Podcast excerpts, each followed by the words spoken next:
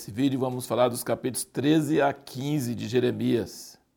Nós temos logo no início do 13 uma ação profética. Deus manda Jeremias comprar um cinto de linho, depois tirar e guardar num lugar perto do rio e deixar lá um tempo, depois manda buscar e está todo podre.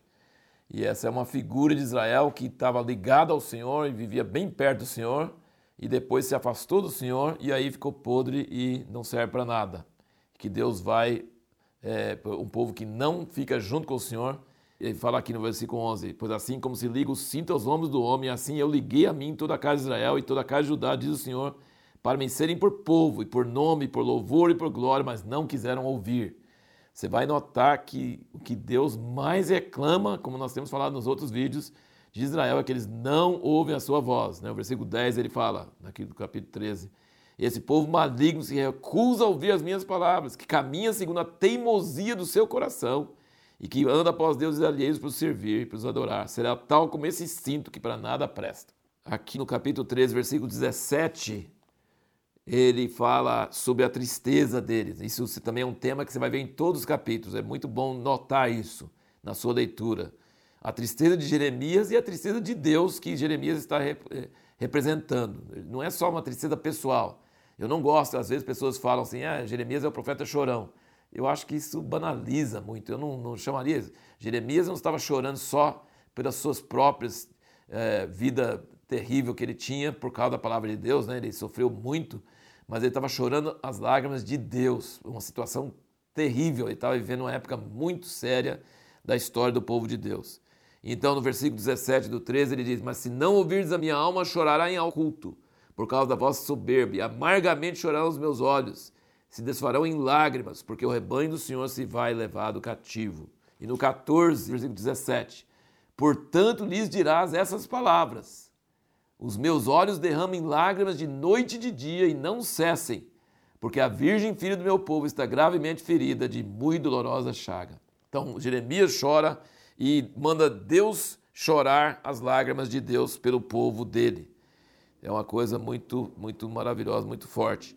E aqui, então, você vê vários lugares aqui onde é, Jeremias intercala no meio do texto profético os seus sentimentos, as suas controvérsias interiores, a sua luta e às vezes até as suas orações para Deus, reclamando.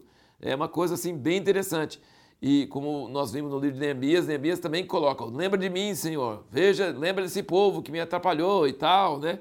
Então, quando você vê o que acontece dentro de um profeta, você não pensa, ah, ele é um grande profeta de Deus e nunca sentiu dúvida, e nunca sentiu controvérsia, e nunca sentiu sempre homem de fé, e nunca. Não, você vê em Jeremias que essas, essas conversas dele são assim: a pessoa que está falando está abrindo a sua vulnerabilidade, a sua fraqueza. Né? Olha como ele diz aqui, no 10 do capítulo 15, ele diz: Ai de mim, minha mãe, porque me deste a luz, homem de rixas e homem de contendas para toda a terra. Nunca lhes emprestei com usura, nem eles me emprestaram a mim com usura, todavia cada um deles me amaldiçoa. Assim seja, ó Senhor, se jamais deixei de suplicar-te pelo bem deles, ou de rogar-te pelo inimigo no tempo da calamidade, no tempo da angústia. E aí, versículo 15: Tu, ó Senhor, me conheces, lembra-te de mim, visita-me, vinga-me dos meus perseguidores. Não me arrebates por tua longanimidade, sabe que por amor de ti tenho sofrido afronta. Então tem hora que ele fala, eu oro por eles, eu, eu choro por eles, daí outra assim, mas eles ficam me perseguindo, querendo me matar, castiga eles e vinga eles. Ele fica alternando entre essas é, pedido de misericórdia e pedido de juízo, né? E aqui o versículo 16 do capítulo 15 é maravilhoso, né? Acharam-se as tuas palavras e eu as comi, e as tuas palavras eram para mim o gozo e a alegria do meu coração, pois levo o teu nome, ó Senhor Deus dos exércitos. Depois, logo em seguida, olha o que ele fala, 17. Não me assentei na roda dos que se alegram, nem me regozijei. Sentei-me a só sob a tua mão, pois me encheste de indignação. Então a palavra de Deus, na hora que você come, na hora que você recebe, você sente aquela vida. Já pensou, Jeremias, recebendo palavras que nós estamos lendo 2.500, sei lá, 2.400, 2.500 anos depois. Que palavras, que coisa tremenda de receber isso. E quantas vezes no início do capítulo fala, veio a minha palavra do Senhor. Então ele fazia, achei as tuas palavras, logo as comi, e era uma alegria e gozo do meu coração. Mas depois ele diz, mas aí me encheu de tristeza, porque o conteúdo da palavra era juízo. Né? Aí no versículo 18 ele diz, por que é perpétua a minha dor e incurável a minha ferida que se recusa a ser curada? Serás tu para mim como ribeiro ilusório, como águas inconstantes? Então é reclamando com Deus, né?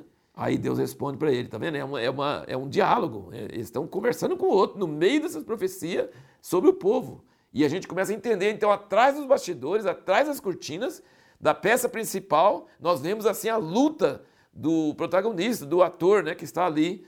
Aí Deus diz para ele: portanto, assim diz o Senhor: se tu voltares, então te restaurarei para estares diante de mim. Se apartares o precioso do vil, serás como a minha boca e tornem-se eles a ti, mas não voltes tu a eles. Ele está falando, não muda o seu discurso, não queira agradar a eles. Volta e não fica reclamando também. E aí ele fala: Eu vou te livrar da mão deles, eu vou te proteger, mas você precisa ser fiel à palavra que você recebeu, mesmo que essa palavra só está trazendo desgraça para você. Então, assim, é uma coisa muito forte, muito interessante. No capítulo 14, você vê aqui mais uma vez, no versículo 11, Diz-me ainda o Senhor: Não rogues por este povo para seu bem, está mandando ele não orar. Quando jejuarem, não ouvirei o seu clamor, e quando oferecerem holocausto e oblações, não me agradarei deles. E aí, no mesmo capítulo, Jeremias desobedece a Deus. E em versículo 19 desse mesmo capítulo, ele fala: Porventura já de todo rejeitaste a Judá? Aborrece a tua alma, Sião? Por que nos feriste, de modo que não há cura para nós? Aguardamos a paz e não chegou bem algum, e o tempo de cura e eis o pavor. Ah, Senhor, reconhecemos a nossa impiedade e a iniquidade de nossos pais pois contra ti havemos pecado. Não nos desprezes, por amor do teu nome, não tragas opróbrio sobre o trono da tua glória. Lembra-te e não anules o teu pacto conosco. Ele desobedece a Deus, ele ora por eles mesmos. Então a nossa pergunta do último vídeo foi esse: por que, que Jeremias desobedece a Deus? Porque tem momentos, e isso aí, por exemplo, que não é uma ordem é, sagrada que não pode obedecer. Deus está dizendo com raiva, nem precisa orar por eles, que eu não quero ouvir. E aí, você já aconteceu isso também, de uma pessoa, por exemplo, falar isso, mas na verdade ela quer que você faça outra coisa? Então você percebe isso, né?